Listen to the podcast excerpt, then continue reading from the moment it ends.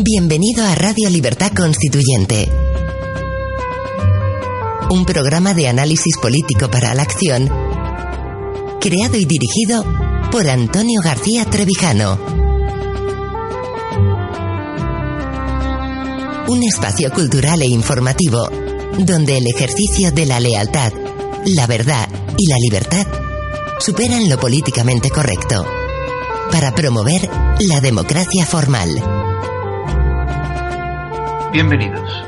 Mi nombre es Manuel Ramos y comenzamos un nuevo, un nuevo programa de la serie Pasiones de Servidumbre dentro de la sección Nuestros Fundamentos de Radio Libertad Constituyente. En esta serie de podcasts, eh, mi propósito es analizar las ideas expresadas en el libro de don Antonio García Trevijano, Pasiones de Servidumbre, en el que se analizan las pasiones eh, de la transición española desde un punto de vista político y se enmarca este análisis que hago a continuación dentro de la acción eh, política que hace el movimiento ciudadano para la República Constitucional, el MCRC. En esta ocasión, en el marco del análisis del libro, como he dicho, Pasiones de Servidumbre, eh, me voy a centrar en, el análisis de la pasión regeneracionista. Esa pasión que cada cierto tiempo vuelve a ponerse de moda entre los políticos españoles y que no es más que eh, el autoengaño constante basado en el desconocimiento de la propia naturaleza humana y la inexperiencia de la democracia. Veremos cómo esta pasión también alimenta al régimen actual, al régimen del 78, porque confía en él, cree que puede cambiar, que puede cambiarse algo desde dentro. Pues bien, la pasión regeneracionista es una pasión que, como digo, no es nueva. A pesar de que eh, en estos tiempos eh, escuchemos las voces, por ejemplo, de este partido reciente, joven, eh, de, venido de Cataluña, Albert Rivera, el Partido Ciudadanos, pues se aboga por una palabra manida en el tiempo, una palabra secular de, hace ya más de un siglo en el que se, se trae a la palestra española este concepto, mm, regeneración. Y esa pasión que desató en aquellos tiempos, en, 1898 eh, las guerras de Filipinas, eh, Cuba y Puerto Rico. La pérdida de la hegemonía del imperio español eh, trajo consigo un pesimismo que se manifestó en el aspecto literario con la generación del 98, con figuras evidentes como Miguel de Unamuno o Antonio Machado, y en el plano político con, esta, con esta corriente digamos también, eh, bueno, que se llamó así, propiamente dicha, regeneracionista, impulsada sobre todo por el eh, político, jurista, eh, economista Joaquín Costa. Un hombre bastante culto, pero que chocó políticamente con la, con la época, así como en, en la literatura, todo este movimiento, tanto en el aspecto cultural como en el aspecto político, es profundamente pesimista porque, mm, bueno, pues fracasa, fracasa en el intento de eh, un, que, que, se que se repite, que se reedita una y otra vez, como vemos en, eh, en la historia de España, de intentar sacar agua de donde no hay, intentar generar donde no se ha generado nada. Y sobre todo, como veremos a continuación, basado en un desconocimiento impresionante de la naturaleza humana. Bien, eh, en, estos últimos tiempos, ahora ya digo, tenemos a Albert Rivera eh, enarbolando la bandera de la regeneración, pero hemos tenido también esa palabra puesta en boca del Partido Popular de Aznar, cuando después de la, la sangrante corrupción del Partido Socialista, así como los crímenes de Estado cometidos en los gobiernos de Felipe González, eh, llegó, llegó un joven con bigote diciendo que iba a regenerar la vida política española. Una persona que, decía que iba a eliminar todos los casos de corrupción, que iba a independizar la justicia y que, que iba a perseguir a los corruptos. Bien, evidentemente, eh, todos lo hemos comprobado a lo largo de la historia, esto, esto ha sido falso. será falso todo intento y toda, toda voz que hable en este tono, pero no por un afán de, de predicción del futuro, por mi parte, o por cualquiera que, que defienda evidentemente los principios de la democracia, sino porque eh, los principios en los que se basa la regeneración política eh, es, es, básicamente eh, un principio, vamos, el principio se basa en, en la moralidad y honestidad personal del gobernante. Si nos fijamos en las palabras y en los discursos que normalmente se suelen eh, arguir para poder eh, decir que esta vez sí, sí se va a regenerar la vida política, es el compromiso personal de la persona que está diciendo eso. Como si fuera, pues eso, una, especie como de moralista, como de, de, persona incorruptible, como se le llamaba a Robespierre en, aquel, en aquellos tiempos de la Revolución Francesa. No hay otro eh, soporte, otra base que la del compromiso personal. Entonces, eh, ¿qué pasa? ¿Qué pasa a una persona que está ciega ante la realidad natural del comportamiento humano? Pues que lo normal, lo que le pasó a, la, a estos eh, regeneracionistas del 98, la, pues la completa pérdida de confianza eh, en sí mismo, el pesimismo y bueno, pues mm, el abandono a una disciplina individual de orden moral que es la única idea de salvación eh, que puede que, que, puede por ejemplo ofrecer pues un compromiso religioso. En ese aspecto la religión sí eh, se basa en ese tipo de, compromiso evidentemente con otra cosmogonía con otra constitución del mundo pero es un compromiso personal un compromiso individual no colectivo. Por lo tanto la política que es eh, colectiva que se basa en la naturaleza humana, mmm, tiene que basarse, eh, tiene, que fundarse en unas instituciones creadas artificialmente por los humanos, por las personas que habitamos en esta tierra para ponernos de acuerdo para gestionar eh, la vida, la vida común, unas instituciones que garanticen esa libertad y separación de poderes. Si no, simplemente con sensibilidad moral o cultural individual no se va a fundar ninguna cuestión que tenga que ver con la libertad política, evidentemente. Eh, eh, no, no, en vano, la, algunas de las frases conocidas de Joaquín Costa eh, o expresiones eran la del cirujano de hierro. Eh, en esta eh, metafórica descripción de, la, de, lo que Joaquín Costa, como digo, impulsor fundamental del regeneracionismo del 98, definía lo que necesitaba España, que después, evidentemente, se forjó, por ejemplo, en la figura de un señor llamado Francisco Franco, pues basa, evidentemente, la necesidad de una persona, eh, basa la, regeneración en una persona que sepa de verdad lo que está haciendo, que ame a España porque su sentimiento, su pasión y su dedicación es, eh, incuestionable y que sepa dónde tiene que cortar.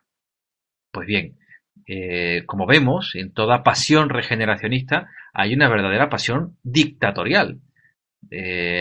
Porque hay una persona que, desde un punto de vista hiper mega intelectual, no confía para nada en la libertad de los individuos y de una constitución basada en la libertad constituyente y las instituciones que se deriven de ella, sino eh, un, una persona o un grupo de personas, cirujanos de hierro, que sepan dónde cortar.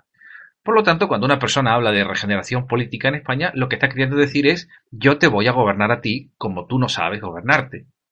Yo sí sé qué es lo que hay que hacer y tú no, y por lo tanto yo necesito todos los poderes, yo no, no necesito que tú tengas libertad, sino imponer eh, mi criterio a los demás, eh, bueno, porque yo sí soy moralmente superior. Esta moralidad, este, este sensación de superioridad moral que tienen los regeneracionistas, evidentemente eh, abandonan, como he dicho, eh, todo concepto eh, natural de la fuerza de la, de naturaleza.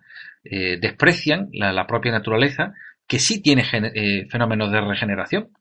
El fenómeno de, del ciclo del agua es un claro ejemplo de regeneración todos los procesos de, corrupción y, de formación de, vida em, pues son fenómenos naturales de regeneración de la naturaleza. Pero en el ser humano, en las eh, cuestiones culturales, realmente no existe regeneración, no puede existir regeneración. Hay, pues, eh, influencias, hay comportamientos y pasiones humanas que siempre existen y que siempre influyen de una manera directa en la vida eh, cultural, pero no existe propiamente dicho una regeneración. Nunca vuelve a surgir algo que había existido antes. Siempre es algo diferente porque la creación cultural siempre es diferente. Pero en cualquier caso, eh, en la vida, en, la vida pública, eh, pues sí, efectivamente puede haber personas que, que, tengan, se destaquen de alguna manera por su, eh, por su falta de mácula moral en la vida pública. Pero claro, no podemos cometer el mismo error cometieron en, en, el 98, volviendo a proponer una regeneración de lo irregenerable. Es decir, eh, ¿qué es lo que se propone regenerar el regeneracionista? Pues normalmente lo que dirá, por ejemplo, Albert Rivera o lo que han dicho eh, estos últimos políticos de la partidocracia es regenerar la democracia. Claro, si nosotros sabemos qué es la democracia, podemos afirmar con rotundidad que democracia en España no ha habido nunca.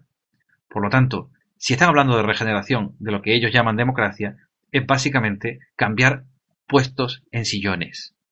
Es, es el único concepto realmente que si atendemos a las palabras concretas de los políticos actuales eh, se entiende. Es decir, quítate tú para ponerme yo. Y esto es la regeneración. Cambio, eh, un cambio que, no, que es tal en la circulación de las élites, eh, que lo único que sustituye la regeneración por el recambio. La sangre nueva en el cadáver de la partidocracia, del, régimen, del, régimen que vivimos actualmente. Bueno, eh, en el caso, por ejemplo, del monarca, que es el jefe del Estado, pues eh, es un claro tótem de eh, la moralidad pública que debería tener un individuo, mm, como es un monarca, que tiene su, su situación política, que la adquiere por herencia a través de una dinastía, dinastía traicionada evidentemente por el hijo, que no ha enseñado otra cosa que los principios de lo que es esta transición. Traición, corrupción, vida superficial, falta de compromiso con ideales, eh, destrucción de la unidad de España. En definitiva, eh, si querían poner una bandera los regeneracionistas de la transición, así como sus acólitos y últimos eh, propuestas, como es la de Ciudadanos, si querían poner una bandera que todo el mundo siguiera desde un punto de vista moral, no podían haber puesto mejor bandera que la monarquía de partido. Porque es precisamente esa monarquía la que simboliza todos los elementos de falta de moralidad y de falta de separación de poderes y de libertad política colectiva. Así, así pues, eh, todas estas eh, propuestas que ha habido, pues en, eh, en, el caso en el que se escribe el libro, ya digo, en el año 2000, mm, por parte de Aznar, ahora por parte de Albert Rivera, y bueno, por supuesto, se apuntan todos los políticos actuales al carro de la regeneración, por desde, el, desde el punto de vista eh, socialdemócrata, eh, bueno, que todos son socialdemócratas, eh, el Partido Socialista también, también habla de regenerar la vida pública. Pero, insisto, sustituyen ustedes regenerar la vida pública por cambiar puestos en los sillones. La, es la única regeneración que entienden.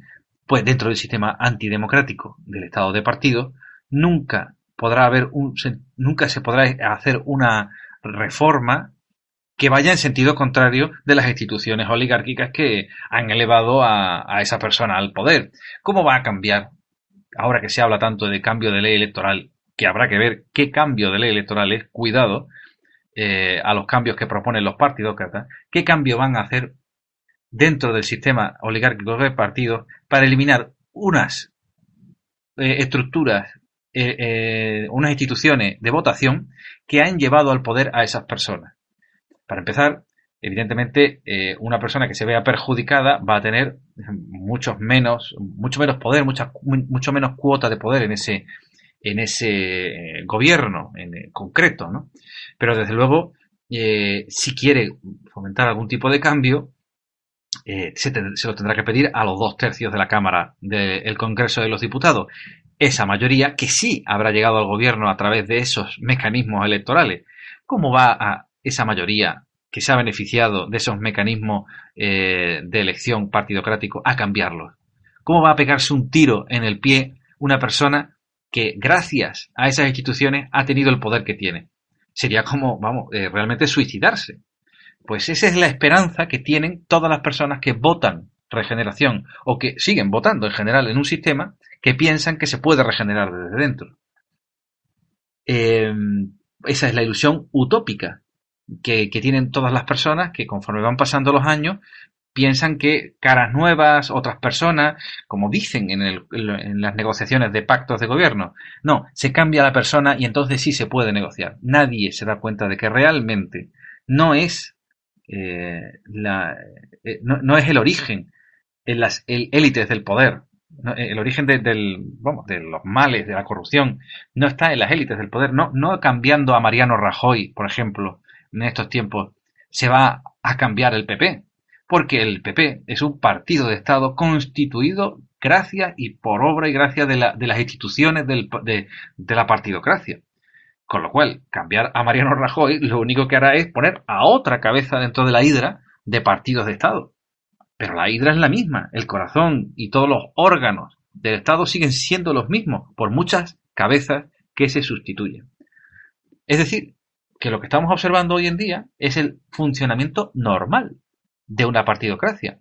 No nos podemos quejar si votamos. Yo, evidentemente, ningún, ni ningún miembro del MCRC o que quiera realmente la democracia en España, puede votar. Porque realmente lo que estaría haciendo, pensando si, si que, que, está votando regeneración, es decir, que ese partido al que vota va a cambiar las instituciones del Estado, no es más sino alimentar la bicha, por así decirlo. Es alimentar una institución que por su propia, por la propia naturaleza del ser humano, va a, apoyarse en esas instituciones para corromperse. Y por eso, como ha dicho don Antonio García Trevijano, en muchas ocasiones, durante muchas veces en su vida, eh, la corrupción es factor de gobierno. Es la sangre realmente que le corre por las venas al sistema. No podría, no podría vivir si no hay corrupción. Porque la naturaleza humana, lo que consigue, eh, eh, vamos, hay una serie de pasiones y de tendencias naturales del ser humano eh, independientemente de la moralidad pública, que evidentemente hay personas con moralidad pública intachable, pero incluso hasta estas personas que en algunos aspectos, incluso profesionales de su vida, pueden ser intachables, en política, cuando se habla de poder, hay que separar poderes. hay que tener representantes que realmente estén vinculados a los ciudadanos. Si no, por muchos eh, discursos y por muchas eh, propuestas de regeneración democrática, de cambio de ley electoral, la pasión humana por el regeneracionismo lo único que hace es promover y, preservar la vida del régimen político. Así que, eh, hecho este análisis de la pasión de regeneración, entendamos, cada vez que una persona en una bancada política habla de regeneración, lo que está diciendo básicamente es quítate tú para ponerme yo. Y no habla, evidentemente, de generación democrática, que es lo que hablamos los repúblicos. Queremos generar la democracia. Y una vez generada, generada la democracia no tiene que regenerarse, porque la democracia son unas reglas. Y lo único que podemos hacer es, en todo caso, perfeccionar cualquier eh, aspecto, porque todo es perfeccionable y la democracia eh, en sus reglas es lo menos malo que existe, podremos ah, eh, perfeccionar algunos detalles que marquen injusticias dentro de, las reglas del juego. Pero la democracia es una, sabemos cómo, cómo es y no necesita regeneración. En todo caso, la única regeneración es la natural de la vida, que las personas mueren y las personas vuelven a nacer y eso es, eso es la naturaleza humana. en definitiva, no atendamos a, estas voces que, yo considero que lo que hacen es básicamente engañar al ciudadano, creyendo, haciendo creer en la moralidad de, las personas que la, que, la sostienen, y abstengámonos, dejemos cocerse en su propia salsa a estos políticos eh, que lo único que hacen es eh, mentir para poder eh, seguir manteniendo esta farsa. Y les doy las gracias, como siempre, por esta audición, por la descarga del programa, emplazándoles al mismo tiempo al próximo episodio de Pasiones de Servidumbre. Muchas gracias. Gracias por escuchar Radio Libertad Constituyente. Recuerda que puedes seguirnos también si lo deseas en Facebook o Twitter a través de nuestras cuentas oficiales. Busca el texto Diario Español de la República Constitucional en Facebook y pulsa en me gusta para seguirnos. Busca Diario RC en Twitter para localizarnos también en esta red social.